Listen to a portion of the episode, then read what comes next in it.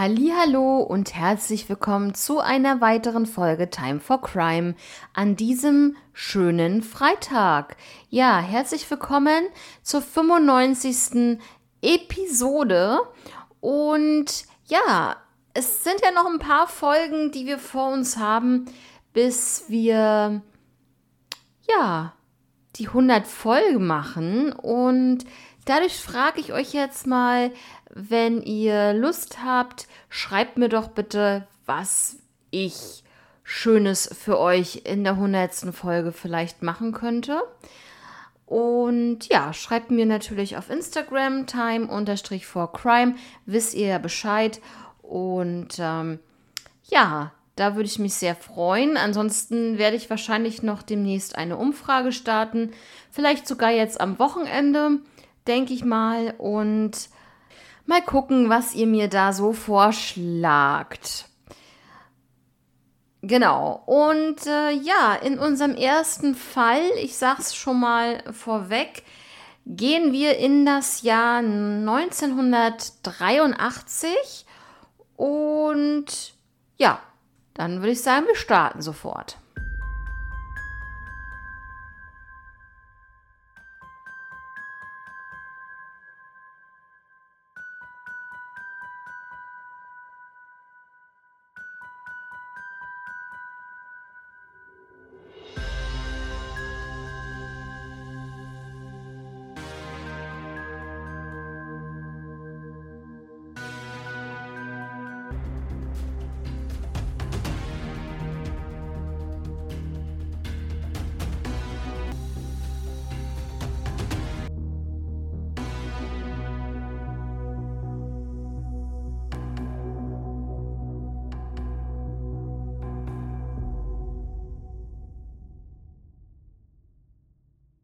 In dem ersten Fall heute gehen wir in die USA und zwar geht es hier um den Fall von Neelan Key Marshall. 1983 war Neelan vier Jahre alt und sie hatte einen großen Bruder, Nathan. Ihre Eltern ließen sich kurz nach ihrer Geburt scheiden und ihre Mutter heiratete dann einen neuen Mann mit Namen Kim und dieser adoptierte auch beide Kinder. Als Neelan drei Jahre alt war, bekamen Nancy, ihre Mutter, und Kim das erste gemeinsame Kind. Mit Namen Noreen. Sie wohnten alle zusammen in Montana und es gab dann einen Amateurfunker-Wettbewerb an einem bestimmten Tag. Da war Kim halt Mitglied und er nahm die ganze Familie dorthin mit. Das war der 25. Juni 1983 und zwar war das in den Elkhorn Mountains und das ist im Helena National Forest gelegen. Sie machten dort ein Picknick und die Kinder jagten nach Fröschen und um 16 Uhr machte Nilin eine Pause. Sie setzte sich auf einen Baumstamm und wollte dort Biber beobachten. Ja, die anderen Kinder, mit denen sie vorher spielte, haben sie dort auch sitzen sehen und haben dann einfach weitergespielt, weil sie dachten, okay, dann möchte sie erstmal wo alleine sein und lassen wir sie mal und Danach drehten sie sich wieder zu ihr um und da saß sie nicht mehr. Sie war komplett verschwunden. Und ja, dann sind die Kinder natürlich zu den Eltern gelaufen, haben Bescheid gegeben und ja, jeder hat nach Nilen gesucht, aber sie wurde nicht gefunden und somit ging man davon aus, dass sie nicht mehr in der Nähe war und man rief die Polizei und hat dann eine Vermisstenmeldung aufgegeben.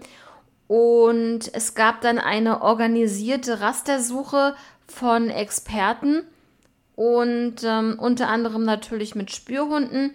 Ein Spürhund hatte dann zuerst mal eine Fährte aufgenommen, die aber dann nicht weiterführte. Nielen war barfuß, das wusste man. Sie trug Shorts und ein T-Shirt, Also es ist halt wirklich sehr schwierig, ohne Schuhe durch dieses Gelände zu gelangen, weil es wirklich eine felsige Landschaft ist und ähm, ja, die Experten meinten oder auch die, die, die Polizei allgemein, dass es wirklich sehr schwierig ist, für eine Vierjährige barfuß über diese felsige Landschaft zu marschieren, sozusagen. Ja, hunderte Freiwillige halfen dann bei der Suche und ähm, auch Taucher wurden eingesetzt, die aber in den umliegenden Seen wirklich in nichts, aber auch gar nichts gefunden haben.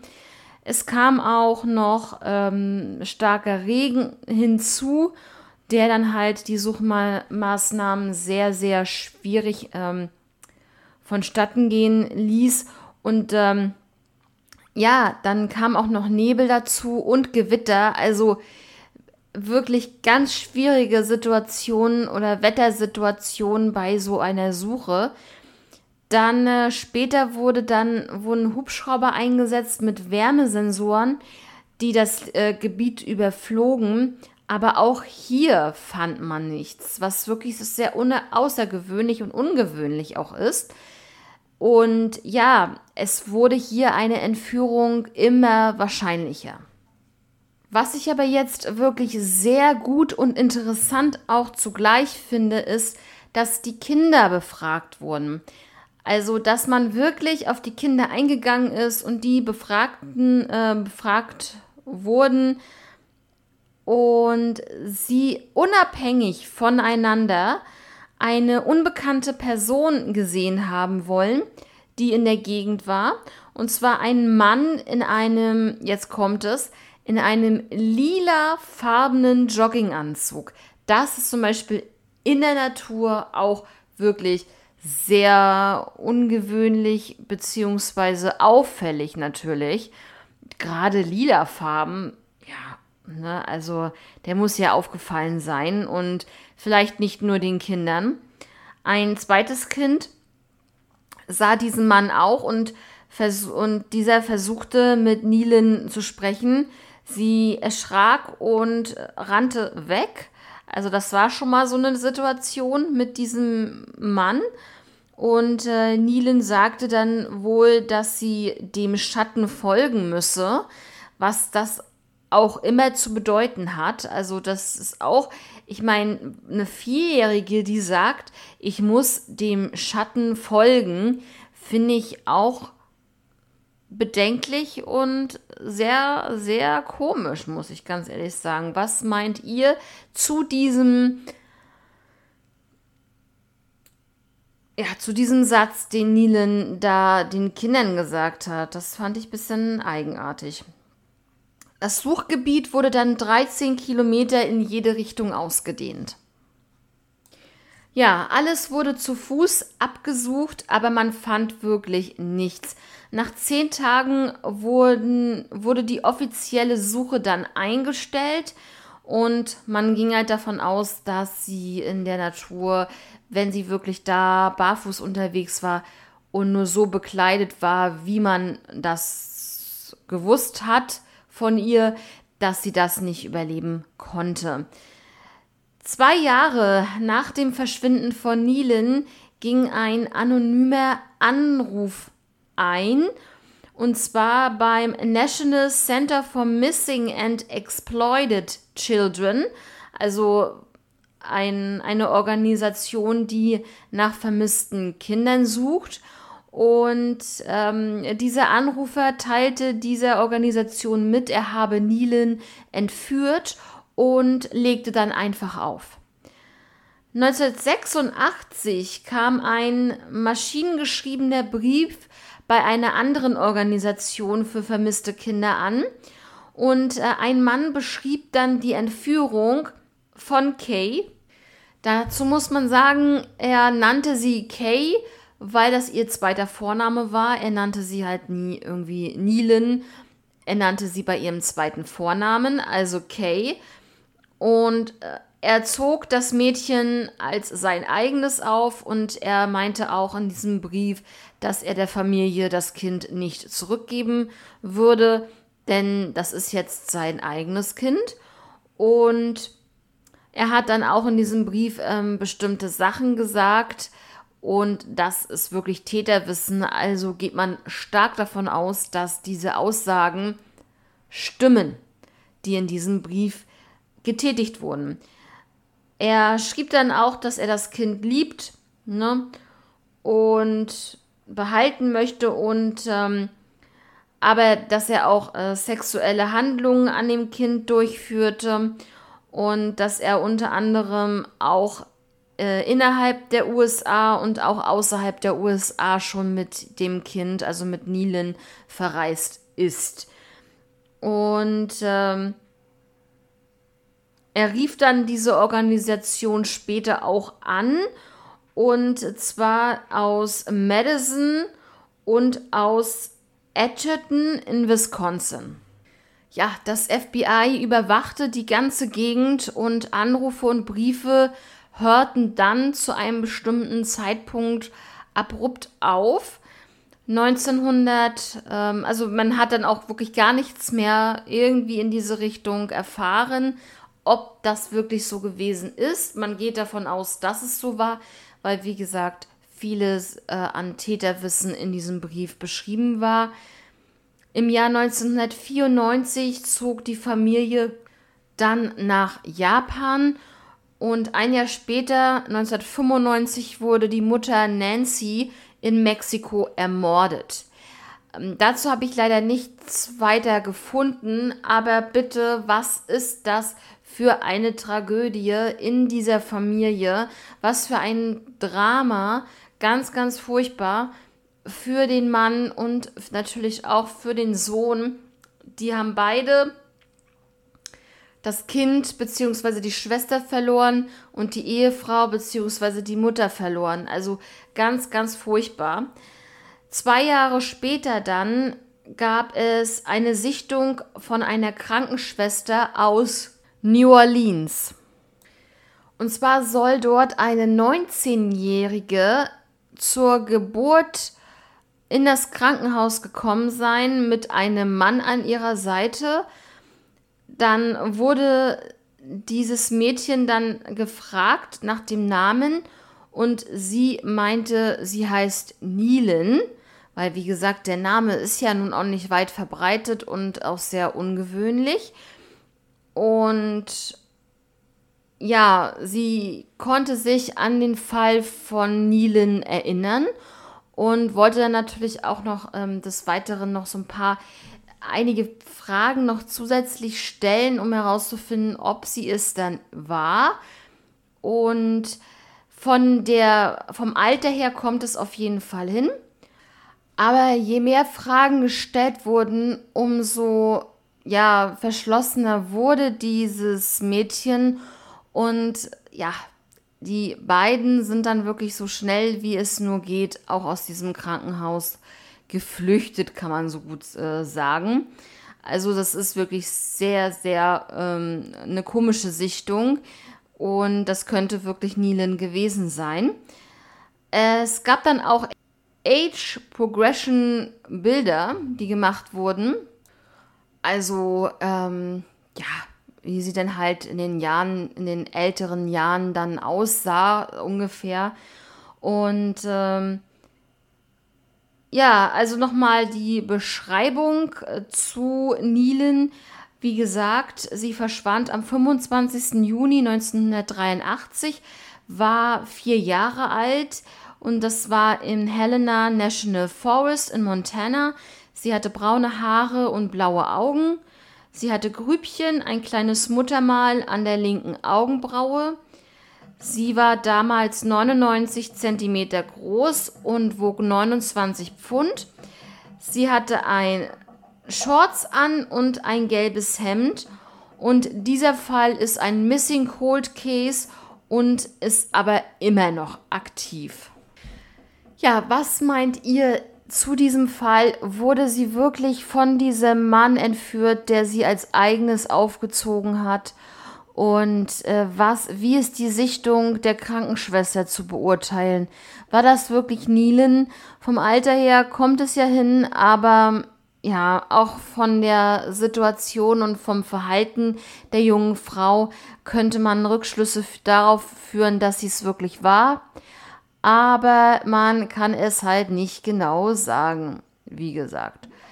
So, ja, dann würde ich äh, sagen, wenn ihr da noch Fragen zu habt oder eure Meinung dazu ähm, mir gerne schreiben möchtet, dann gerne über Instagram, ihr wisst Bescheid. Und jetzt haben wir schon den nächsten Fall und zwar gehen wir jetzt ins Jahr 1982. Ja, im zweiten Fall geht es um Mindy Chambers. Alan Thomas Chambers und Mary Xenos Chambers lebten in Yonkers, New York. Das waren die Eltern von Mindy. Im Mai 1965 wurden sie zum ersten Mal Eltern und zwar genau am 28. Mai und da wurde nämlich Mindy geboren. Am 7. Mai 1968 wurde Mindys Mutter Mary dann ganz überraschend in der Wohnung ermordet. Und zwar soll sie in der Badewanne ertrunken sein. Also mysteriöse Umstände, da kommen wir nachher nochmal dazu. Mindy war zu dem Zeitpunkt gerade mal zwei Jahre alt. Ihr Vater galt damals als Hauptverdächtiger und ja, tauchte bei Mindys Tante auf und ähm, der Mann, also der Onkel sozusagen, war Polizist und da tauchte er dann auf und er hatte im Gesicht und an den Armen Kratzer, Kurz nach dem Mord griff er eine andere Frau an und kam dann somit in Haft, und zwar das Ganze für sieben Jahre. Dann wurde Mindy nach Arizona geschickt zu ihrer Oma, die dann starb, und Mindy zog dann zu ihrer Tante Karen nach Phoenix, Arizona. Ja, was Mindy bis zu diesem Alter schon alles mitmachen musste, muss ich euch ganz ehrlich sagen, ist es für mich unbeschreiblich schrecklich, dass ihre Mutter so früh gestorben ist, also als Mindy noch so klein war und vielleicht hat sie auch keine richtigen Erinnerungen mehr an sie gehabt, also ganz schrecklich. Mindy war dann fünf Jahre alt, als ihr Vater dann wieder freikam. Alan wollte Mindy wieder bei sich haben, also er versuchte es. Und obwohl er im Gefängnis war, bekam er dann leider, muss ich dazu sagen, das Sorgerecht für Mindy zurück. Und ähm, später hat sich dieses dann als großer Fehler herausgestellt. Sein Verhalten ging wirklich ins Negative und er kontrollierte Mindy. Er gab ihr auch ein Kontaktverbot zur Familie. Mindy lief mehrmals weg und wollte einfach nicht bei ihrem Vater leben, was man halt voll verstehen kann. Ne? Also wenn der so aggressiv wird und so eine dolle Kontrolle über sie haben möchte, also ja, kann man nur nachvollziehen.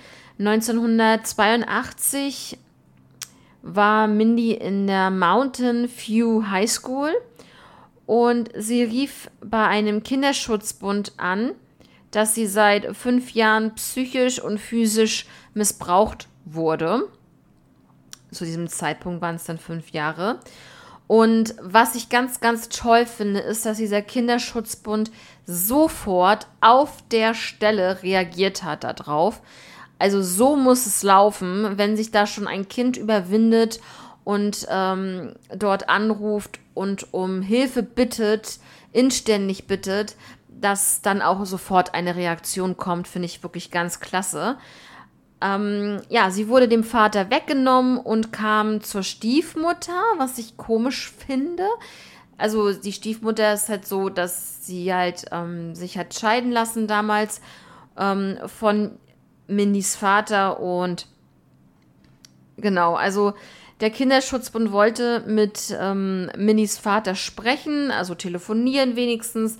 Der hat immer sofort aufgelegt, der wollte mit denen nichts zu tun haben. Und es gab auch von seiner Seite keine weiteren Reaktionen. Ähm, sie haben ihn auch angeschrieben, also aber nichts passierte. Drei Tage nach dem Anruf bei diesem Kinderschutzbund ähm, verschwand Mindy mit 17 Jahren spurlos. Zuletzt wurde Mindy am 19. Oktober 1982 in Tempe, Arizona gesehen. Sie wollte ihre beiden Stiefschwestern zur Schule bringen, also hat sie vorher fertig gemacht für die Schule, wollte sie dorthin bringen und als dann später alle zusammen nach Hause kamen, da stand dann die Haustür offen, also wirklich sehr ungewöhnlich auf jeden Fall. Mindy war weg und Ihre persönlichen Sachen waren aber noch vor Ort. Was auch immer so ein bisschen so ein Anhaltspunkt ist, dass sie da wirklich auch ähm, abrupt ähm, das Haus verlassen hat, beziehungsweise ja, ihre Sachen nicht mitgenommen hat, vielleicht weil es halt wirklich schnell gehen musste oder weil sie vielleicht entführt wurde. Ja, das weiß man halt nicht. Ein Angestellter eines Supermarktes sah Mindy an einem Mün Münztelefon, also vor einem Münztelefon oder in einem Münztelefon eigentlich. Also ähm, ja. Es wurde dann beobachtet, dass sie in einen grün-braunen Kombi ähm, stieg, beziehungsweise dass jemand, jemand dort mit einem grün-braunen Kombi auf diesem Parkplatz fuhr und jemand zog sie ins Auto, mit ähm, hoher Geschwindigkeit fuhr dann dieses Auto davon. Also alleine so eine Szene, ja, kann ich mir schon gut vorstellen, dass es wirklich Mindy war. Und jetzt kommen wir nachher ganz wichtig zu dem Auto, diesen ähm, Kombi. Ähm, das wird nachher auch noch ganz wichtig in diesem Fall. Also, ähm, Nee, kommen wir jetzt zu, entschuldigt. Jetzt, komm, jetzt kommen wir dazu. Also, wer fuhr denn so einen grün-braunen Kombi zu dieser Zeit, zu diesem Zeitpunkt? Und zwar ihr Vater Alan fuhr so einen Wagen. Und dann überlegt man sich doch dreimal, ob das nicht wirklich Alan war oder nicht. Also, ich gehe davon aus, sehr, sehr stark, dass es Ellen war, weil eine Kombination aus, dass Ellen so einen Wagen fährt, dieser Wagen dort auftaucht, äh, jemand, der Mindy ähnlich sieht, höchstwahrscheinlich Mindy war, wird in dieses Auto gezogen, Mindy taucht nie wieder auf. Also ich bitte euch, das ist schon sehr verdächtig. 1995 wurde dann erst eine Vermisstenmeldung aufgegeben von ihrer Tante, was ich auch sehr eigenartig finde. Wie kann es sein, dass man nach 13 Jahren erst eine Vermisstenanzeige startet? Ähm, selbst, und das hatten wir schon in anderen Fällen jetzt die letzten Tage auch gehabt oder die letzten Wochen, selbst wenn man denkt, dass diese Person freiwillig verschwunden ist, gebe ich doch trotzdem eine Vermisstenanzeige auf. Man kann ja nie wissen, ob sie wirklich freiwillig verschwunden ist. Was denkt ihr dazu?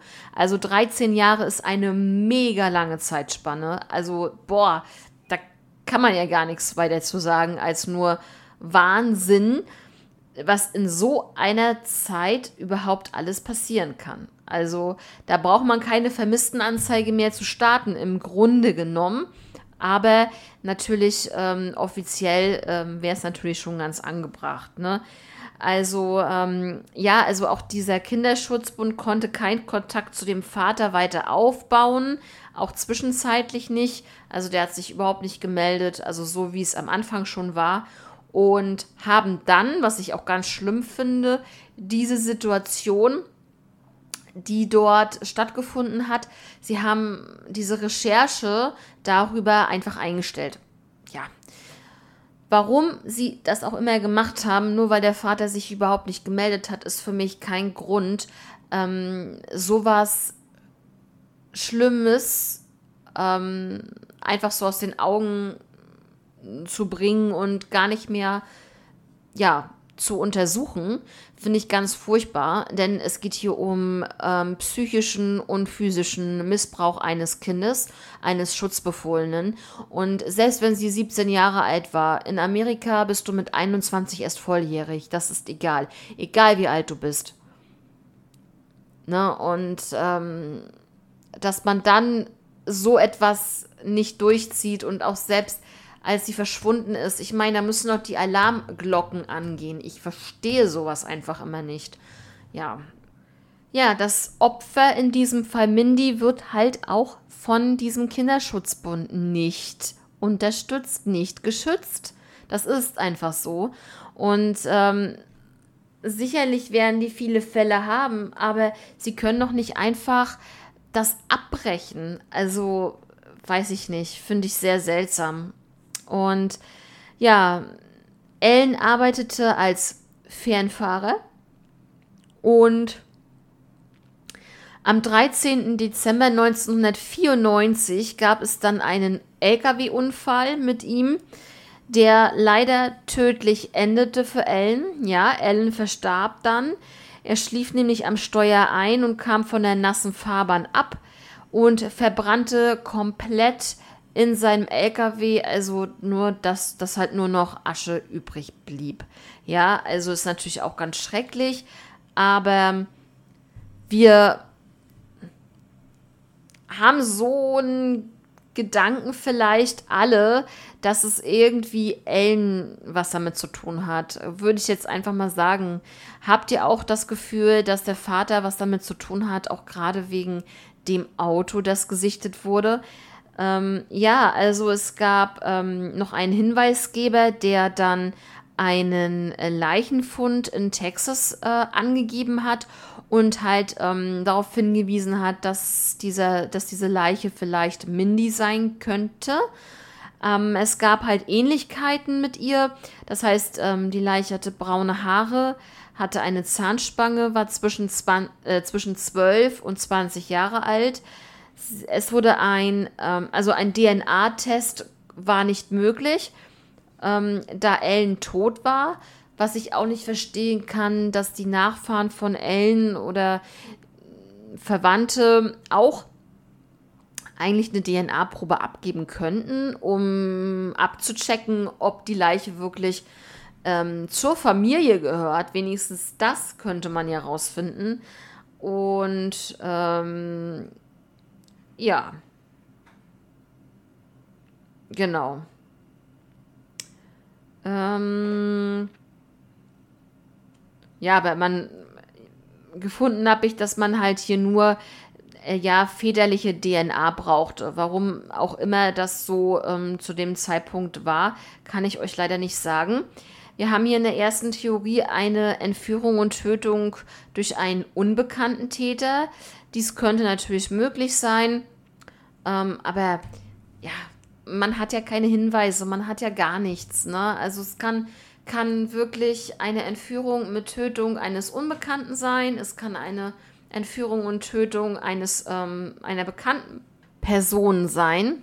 Die zweite Theorie ist ähm, ja auch eine interessante Theorie, die wir ja schon vorher angesprochen hatten. Jetzt sage ich wir, also ich meine euch natürlich damit, ne? die Entführung und Tötung durch Alan, durch den Vater. Angehörige glauben wirklich daran, sowie dass er 1968 äh, seine Frau Mary ähm, auch tötete und damit davonkam, dass halt keiner irgendwelche Nachforschungen angestellt hat in diesem Fall. Denn es kam dann auch noch heraus, dass Mary, die Mutter, sich von ihm trennen wollte und dann verstorben ist durch mysteriöse Umstände. Mindy hat den Kinderschutzbund angerufen und ist danach verschwunden. Leute, drei Tage nachdem sie da angerufen hat. Ich bitte euch, das ist, weiß ich nicht, das ist so offensichtlich. Also wäre das, wäre wär das noch was anderes, also wenn es jetzt noch eine andere Person wäre, dann wäre es wirklich schwierig, dahinter zu kommen. Aber so, ja, könnte ich mir das vorstellen, dass er das war. Und in diesen 13 Jahren, die da halt verstrichen sind, dass da halt keine Vermisstenanzeige gestartet wurde, sind natürlich in dieser Zeit alle Spuren verschwunden, die man hätte ja sichern können und äh, andere Dinge natürlich. Und ja, Mindy wird wie folgt beschrieben. Sie war 1982 17 Jahre alt, 1,47 Meter und wog 8, andersrum 86 Pfund. Sie hatte blonde Haare, braune Augen, trug eine Zahnspange und dieser Missing Cold Case wird halt so ein bisschen in die Schiene, dass es ähm, wirklich ein Mord passiert ist, gedrängt. Der Fall ist weiterhin offen und heute wäre Mindy 56 Jahre alt. Und es gibt auch in diesem Fall eher ein Aging Progression ähm, Bildbearbeitungsprogramm, um zu schauen, wie sie denn jetzt in diesen Jahren aussehen könnte, auch so mit mit 25, mit 30 und ähm, ja, immer so weiter. Diese ganzen Stufen der Entwicklung, bis sie halt jetzt 56 Jahre alt wäre. Also ich glaube, dass ähm, Mindy wirklich von ihrem Vater entführt wurde und auch zum Schweigen gebracht wurde, genauso wie ihre Mutter. Das glaube ich schon, weil das ist für mich kein Zufall. Ja, da bin ich auch schon heute am Ende des zweiten Falles und hoffe, dass diese beiden Fälle für euch informativ waren. Ich wünsche euch jetzt ein schönes Wochenende. Macht es gut. Schreibt auch gerne mal durch. Wie gesagt, schreibt auch ähm, gerne mal Fallvorschläge. Dieses Wochenende werde ich mal versuchen, euch nochmal ein äh, über Instagram ähm, so eine kleine Ab Absprache, Abfrage äh, zu machen. Da muss ich mal gucken, wie ich das hinbekomme, aber ähm, sollte ja eigentlich, ähm, ja, klappen. Ja, wie gesagt, ich wünsche euch jetzt was. Ähm, macht es gut. Wir hören uns am Dienstag in alter Frische wieder. Und dann gibt es wieder zwei nagelneue Fälle. Und dann würde ich sagen, ich verabschiede mich. Vielen Dank fürs Zuhören und bis dann. Ciao.